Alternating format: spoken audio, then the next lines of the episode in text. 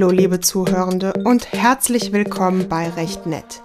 Ich heiße Ella und mein Ziel ist es, rechtliche Hintergründe von gesellschaftlichen und politischen Debatten interessant und verständlich darzustellen und euch überraschende rechtliche Fragestellungen oder ungewöhnliche Persönlichkeiten vorzustellen. Die Quellen zu meinen Podcast-Folgen findet ihr auf dem Instagram-Account oder bei Facebook. So, aber jetzt zur Frage. Warum wird der Begriff Rasse aus dem Grundgesetz gestrichen?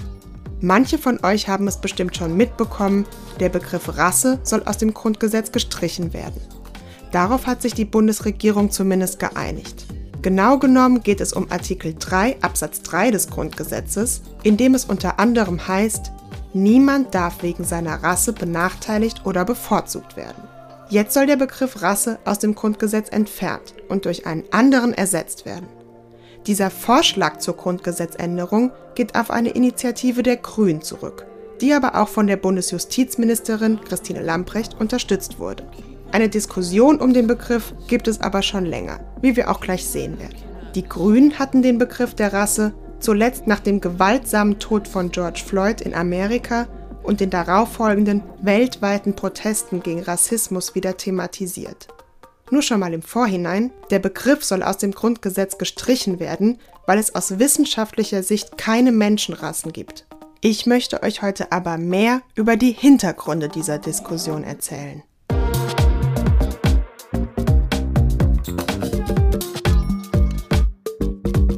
Erst einmal zum Hintergrund des Begriffs im Grundgesetz.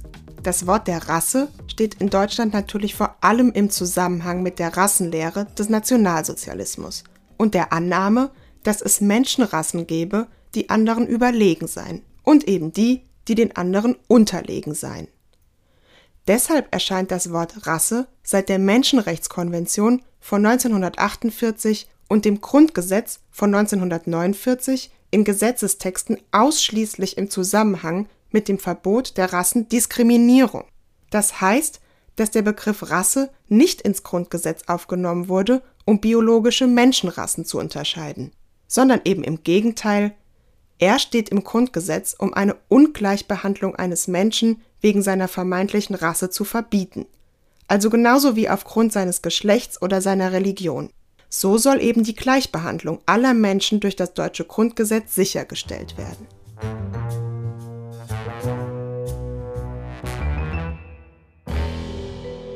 Hieraus resultieren jetzt auch die Hauptargumente, die gegen eine Streichung oder Änderung des Wortes Rasse im Grundgesetz sprechen. Laut der Gegnerinnen einer Streichung ist der Begriff der Rasse im Grundgesetz ja gerade ein juristischer und kein biologischer Begriff.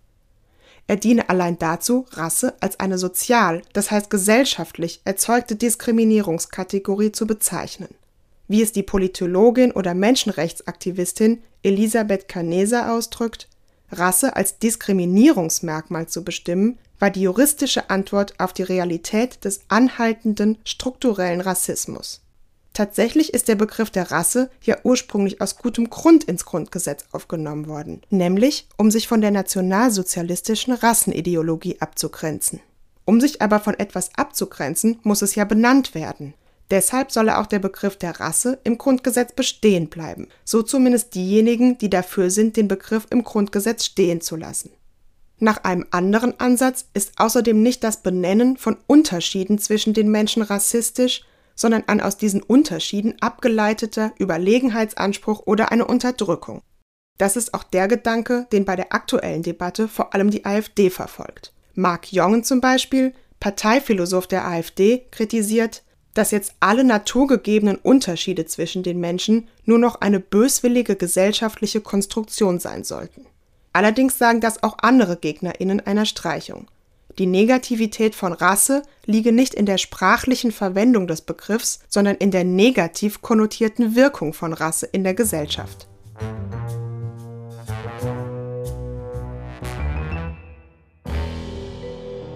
So, Jetzt kommt aber das, wie ich finde, auch gute Argument für eine Streichung oder Änderung des Wortes Rasse. Selbst wenn der Begriff Rasse in Artikel 3 des Grundgesetzes nur als Diskriminierungsmerkmal, wie also auch Geschlecht oder Glauben, verwendet wird, also Menschen vor Diskriminierung schützen soll, in der jetzigen Fassung des Grundgesetzes hört es sich ja trotzdem so an, als ob es unterschiedliche biologische Menschenrassen gäbe. Das ist aber falsch. Aus wissenschaftlicher Sicht gibt es keine Begründung für den Begriff Rasse und hat es auch noch nie gegeben. Diese naturgegebenen Unterschiede, auf die sich die AfD beruft, begründen zumindest auf jeden Fall keine Menschenrassen. Im Grundgesetz steht also ein der Sache nach falscher Begriff. Schon Ende des 19. Jahrhunderts führten Ethnologen wie zum Beispiel Franz Boas auf, dass der Begriff der Rasse wissenschaftlich falsch ist. Franz Boas war ein in die USA emigrierter deutschstämmiger Anthropologe, der schon früh wissenschaftlich gegen Rassismus ankämpfte. Er versuchte vor allem nachzuweisen, dass es keine Menschenrassen gibt, die einen Rassismus pseudowissenschaftlich begründen könnten.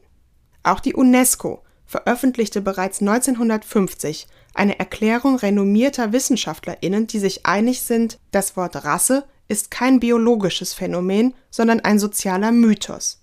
Die Einteilung der Menschen in Rassen ist deshalb nur eine gesellschaftliche und politische Typenbildung, die eine Rangfolge zwischen den Menschen begründen soll. Obwohl Menschen nämlich rein äußerlich unterschiedliche Merkmale besitzen, lässt sich menschliches Erbgut nicht in Rassen aufteilen. Die Wissenschaft ist sich nämlich mittlerweile einig, die Wurzeln der Menschheit liegen auf dem afrikanischen Kontinent. Aus stammesgeschichtlicher Sicht sind also alle Menschen Afrikaner. Die Einteilung der Menschen in Rassen beruht deshalb auf völlig willkürlich ausgesuchten äußeren Ähnlichkeiten zwischen Menschen also Haar- oder Hautfarbe, Kopf- oder Körperform. Das sagen auch die Autoren der sogenannten Jenaer Erklärung, prominente Wissenschaftler in Zoologie, Evolutionsforschung und Menschheitsgeschichte. Nur kurz zur Information.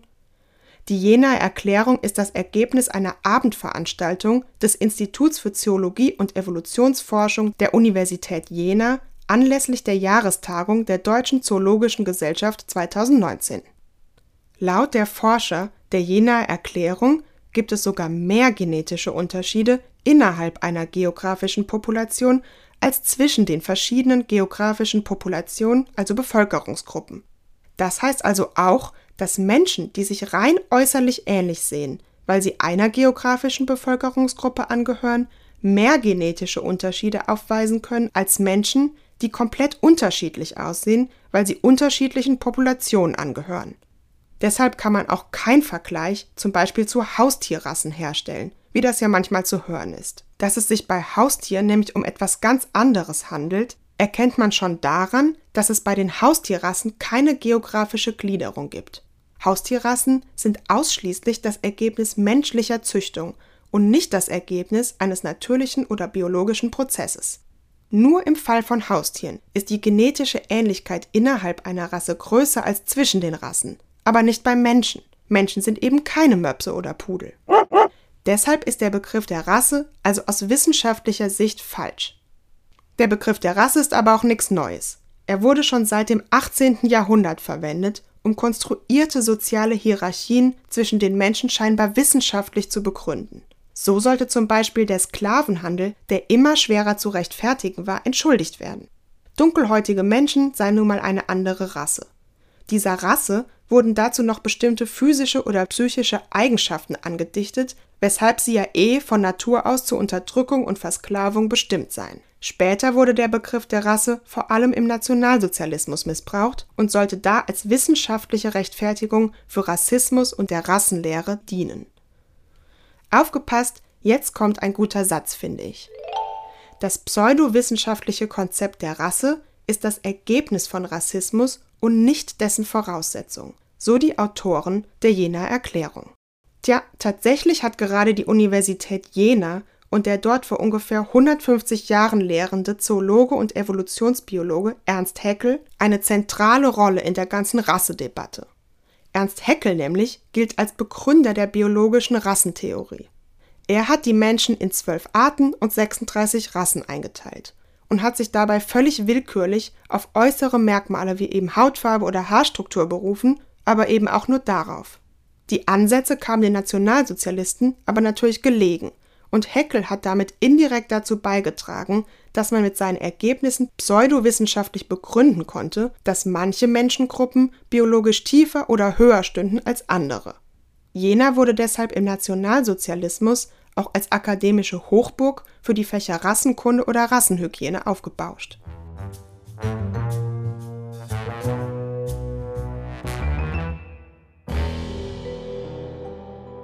So und jetzt? Das Grundgesetz soll ja nicht den falschen Eindruck erwecken, es gäbe unterschiedliche Menschenrassen und deshalb soll es in seinem Wortlaut geändert werden. Das Wort einfach zu streichen reicht natürlich nicht aus. Ansonsten gäbe es ja keine Möglichkeit, einen rechtlichen Schutz vor rassistisch motivierten Ungleichbehandlungen sicherzustellen. Vorschläge, mit welchen Begriffen das Wort Rasse im Artikel 3 des Grundgesetzes ersetzt werden könnte, gibt es verschiedene. Ethnische Herkunft, rassistische Gründe, rassistische Zuschreibung oder rassistische Benachteiligung. Allerdings gibt es bis jetzt keinen Vorschlag, der jeder Kritik standhält. Es geht nämlich vor allem darum, dass verhindert werden muss, dass rechtliche Schutzlücken entstehen. Denn heute legt die Rechtsprechung den Begriff der Rasse des Grundgesetzes sehr weit aus. Oh je, was heißt das denn jetzt? Moment, ich gebe euch eine kurze Erklärung. Die Rechtsprechung ist, im Gegensatz zur Gesetzgebung, die Anwendung von Gesetzen auf den Einzelfall, also zum Beispiel auf einen Rechtsstreit zwischen Bürgerinnen untereinander oder zwischen Bürgerinnen und dem Staat. Denn tatsächlich sind ja die Gesetze sehr allgemein verfasst und können nicht jeden Einzelfall mit berücksichtigen, dafür gibt es ja viel zu viele. Das Gericht entscheidet dann, ob und wie ein Gesetz auf denjenigen Fall anzuwenden ist. In unserem Beispiel würde es eben dann darum gehen, was alles unter eine Ungleichbehandlung aufgrund der Rasse fallen kann. Denn das ist ja im Grundgesetz nicht einzeln aufgelistet. Das Gesetz sagt ja nur, niemand darf wegen seiner Rasse benachteiligt werden.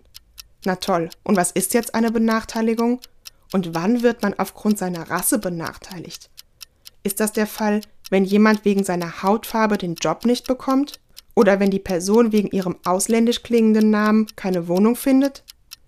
Das entscheiden dann die Richterinnen und man spricht von Rechtsprechung.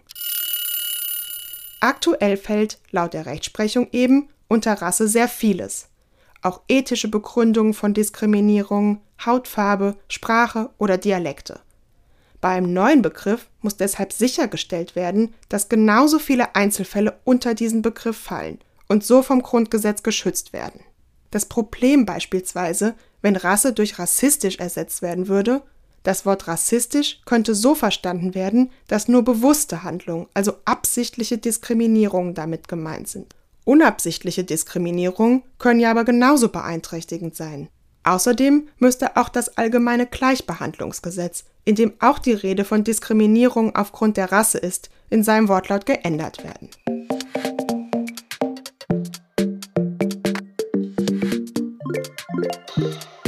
Der Begriff Rasse soll aus dem Grundgesetz gestrichen werden, da er so verstanden werden könnte, dass es verschiedene biologische Menschenrassen gäbe. Das ist aber wissenschaftlich falsch. Es handelt sich nämlich um eine politische und gesellschaftliche Typenbildung, um Rassismus wissenschaftlich zu rechtfertigen. Allerdings gibt es bis jetzt noch keine Einigung über eine bessere Alternative. Es bleibt also spannend. Um den Rassebegriff zu streichen und das Grundgesetz zu ändern, muss es eine Zweidrittelmehrheit des Bundestages und des Bundesrats geben. Was auch noch wichtig ist, KritikerInnen geben zu bedenken, dass es für eine wirksame Bekämpfung von Rassismus jetzt nicht ausreicht, nur den Begriff zu ändern oder zu streichen. Sie weisen, zu Recht, darauf hin, dass ja auch die Bundesregierung selbst bis jetzt noch keine nennenswerte Diversität erreicht hat. So, Jetzt wisst ihr, warum das Wort Rasse aus dem Grundgesetz gestrichen werden soll. Ich hoffe, dass euch diese Folge gefallen hat und dass wir uns das nächste Mal wieder hören. Bei Recht nett.